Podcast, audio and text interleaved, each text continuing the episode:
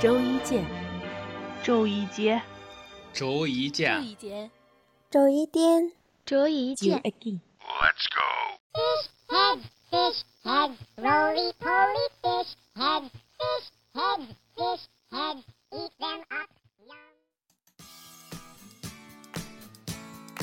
Hello Hello，大家好，这里依然是周末花城网络电台，欢迎收听每周不知道星期几播出的周一新鲜事，么么哒，我是小波逗比墨，黑不溜秋墨水的墨。虽然节目叫做周一新鲜事呢，但是我们依然是指不定星期几播出，所以呢，一定要持续关注我们这个不靠谱的栏目。每年快要到过年的时候呢，家家户户都忙呀。出门前呢，妈妈总会叮嘱我说，腊月里小偷也忙，出门一定要当心点儿。我心里想呢，对哦，小偷也要置办年货了。这两天呢，网上疯传一条新闻，小偷入室盗钱找不到，索性呢在屋主家给住下。听完这条新闻呢，我是背后一凉呀！一想到这床底下有人，我就怕怕的呀。果断是小时候鬼故事看多了。那么，其实关于小偷的奇葩事还是非常非常多的。那么今天呢，咱们的周一新鲜事就来盘点一下各类奇葩的小偷。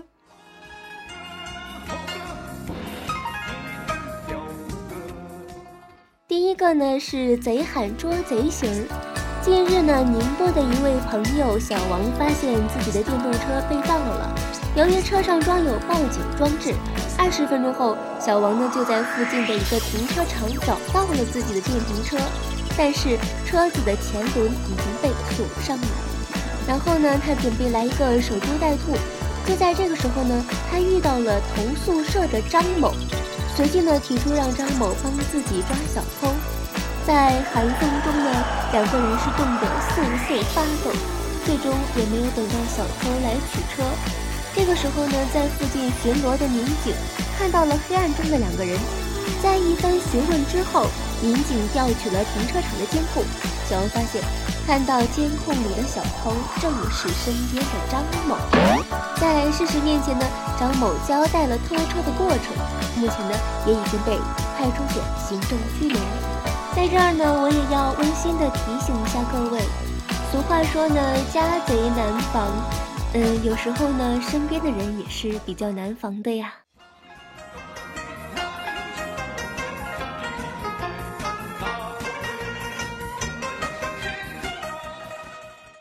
接下来第二个呢是上进励志型儿，写励志日记。虽然人家并不知道是你偷的，可是你都写在了日记里呀。瑞安市公安局桃山派出所抓获了一名偷电动三轮车电瓶的小偷。刚刚之前那位呢是偷车，这位偷电瓶也是蛮搭配的呀。不过有意思的是呢，民警意外发现了这个小偷写的一本日记。这本日记呢记录了近五十页儿。基本上是一天一页，记录了几乎所有他偷电瓶车的数量和售价。在其中的一页中呢，警察发现小偷江某还给自己定下了目标：要开源节流，不能打老虎机，不能打牌九，不能买福利彩票，要把钱存起来。他打算每天偷两到三组电瓶，再偷满四十天。并计算了实现目标的收入。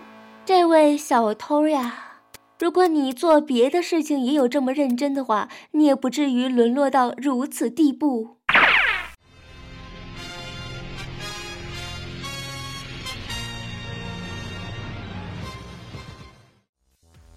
第三个呢是贪图享乐型。有一位朋友呢嫌车站下车后走路太累。于是呢，想到了一个妙招，他转悠到附近村里，入室盗窃了一辆电动车。哎妈，今天怎么都是电动车呀？嗯，就在他美滋滋的骑着电动车来到菜市场买粽子吃的时候，就被早已警觉而尾随前来的车主堵了个正着。于是呢，最终落了个四进宫的下场。所以说呢，人呀是千万不能犯懒，你犯懒真是，哎，神也挡不住呀。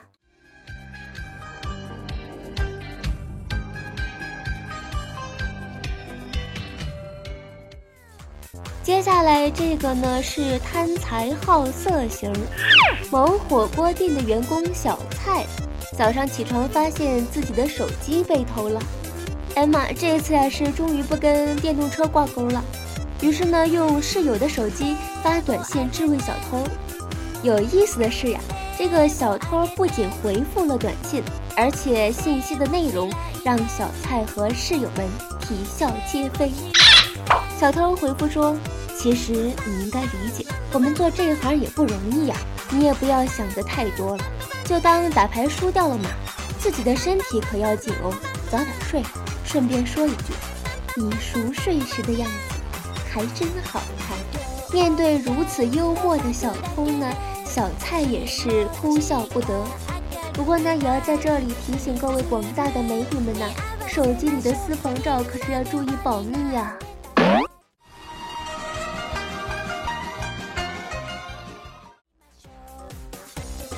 下来这位呢是自投罗网型小偷贺某呢，爬窗想入室盗窃，结果刚一进去，发现这个电视里面正在播电影《泰囧》，这呢也是他非常想看的一部电影，于是呢就坐在沙发上光明正大的看了起来，结果呢没看多久，贺某竟然忘情的笑了出来，在楼下的房主呢听到声音立即上楼。看到是一个陌生人，就立马报警。在派出所，贺某交代了之前一系列的盗窃行为，并感叹道：“要不是电视刚好在放泰囧，他也不会被抓。”我也深深的感叹一下，咱们的电影《泰囧》不仅呢能博得观众一笑，还有这个能够防盗的功能呀。有一位网名叫做“父皇”的网友，在他的 QQ 签名上说：“出门在外，谁敢给扒手贴上这个？哥，我敢，而且还是第二次。”然后呢，附上了一张照片，照片里呢，一个小偷正在行窃，而他的背后贴了四个字儿：“我是扒手。”这位朋友呢，我想说，你在给这个扒手贴“我是扒手”的时候呢，你为什么不揭穿他是一个扒手，而不让这位朋友遭到扒手的袭击呢？哎呀妈，我说了个绕口令吗？所以说呢，出门在外一定要看护好自己的财物，并不是所有的人都很善良的提醒你你要被偷了。其实我自己经历过的这种奇葩小偷也有不少。了解我的朋友都知道呢，我大学四年丢了 N 个手机，其中有一次，我的 iPhone 5S 刚买不到一星期就被人偷走了。所以说呢，我跟小偷这个行业嘛，还是很另一种亲密的呀。有一次呢，在一个十元店里面正在挑选一些东西的时候，突然发现我的口袋动了一下，结果一摸，手机不见了。正好呢，这时候我旁边站了一个中年男人，不知道怎么，我下意识就觉得是他拿走了我的手机呀。于是呢，就冲着他吼道：“把我手机拿出来！把我手机拿出来！”结果呢，这个男人还真的从他的口袋里拿出了我的手机。不过事后呢，我也真是吓坏了。如果当时他不是小偷，只是一个路人的话，我会不会挨揍呢？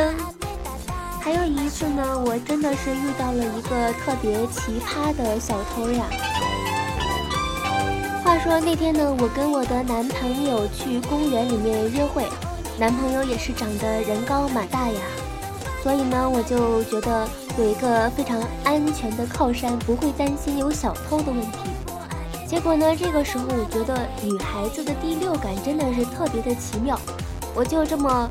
莫名其妙的转了个头，就发现身后有个人，低着头猫着腰，手往前一伸，手指的位置正好是我的口袋里面的手机呀！当时我是吓坏了，一个劲儿的啊啊的叫。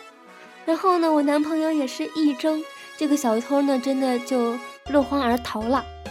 结果呢，这个公园的旁边呢正好是一个小山坡，我就死死的盯着那个小偷呀。他落荒而逃，就逃到了那个小山坡上面。过了一会儿呢，我发现他把那个衣服脱了，系在了腰间走下来。然后呢，他可能是也看到我正在看着他，结果呢就跑到旁边的公厕里面。不过呢，我没有就此罢手呀，一直是盯着那个公厕。然后我发现非常奇葩的，真的是非常奇葩的一件事情。这个小偷把他的衣服反穿过又出来。哎呀妈！我说，你以为你脱了马甲我就不认识你了吗？今天呢聊了这么多关于小偷的事情，其实呢还是要提醒各位花粉们，一定要防火、防盗加防盗呀。接下来呢是传话时间，这位需要传话的朋友呢是花粉群一位非常活跃的朋友，叫做小梦。别看名字非常的梦幻，但是呢是一位纯爷们儿。接下来呢就听听他要给朋友们说些什么。雷子，我知道你听不到这段话，但在此刻，我真的很希望世界能有一个名叫天堂的地方存在。在那边，我希望你有一副好的身体，能够健康的生活，还有上进。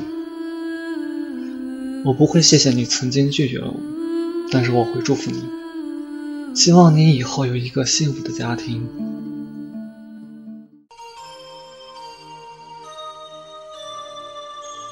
好了，在听过小梦的传话之后呢，其实我想说，我也要传个话呀。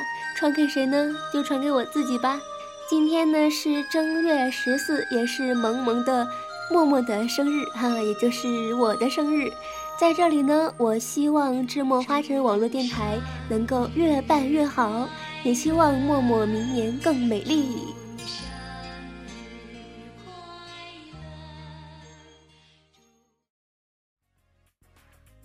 节目到这里呢就要结束了，小伙伴们有没有发现今天的配乐特别的给力呢？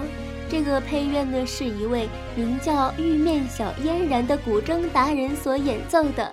如果喜欢他的话，也可以去网上搜索玉面小嫣然。玉面小嫣然呢也是默默的女神呀，弹的一手好古筝。好了，今天的节目呢真的要结束了。如果你喜欢智墨花城网络电台。喜欢默默或者是其他的主播，可以加入我们的粉丝群幺八五二三五五九五。如果呢你也想做一名主播的话，可以加入我们的考核群三零四二五四六六八。我们依然在智墨等待你的到来。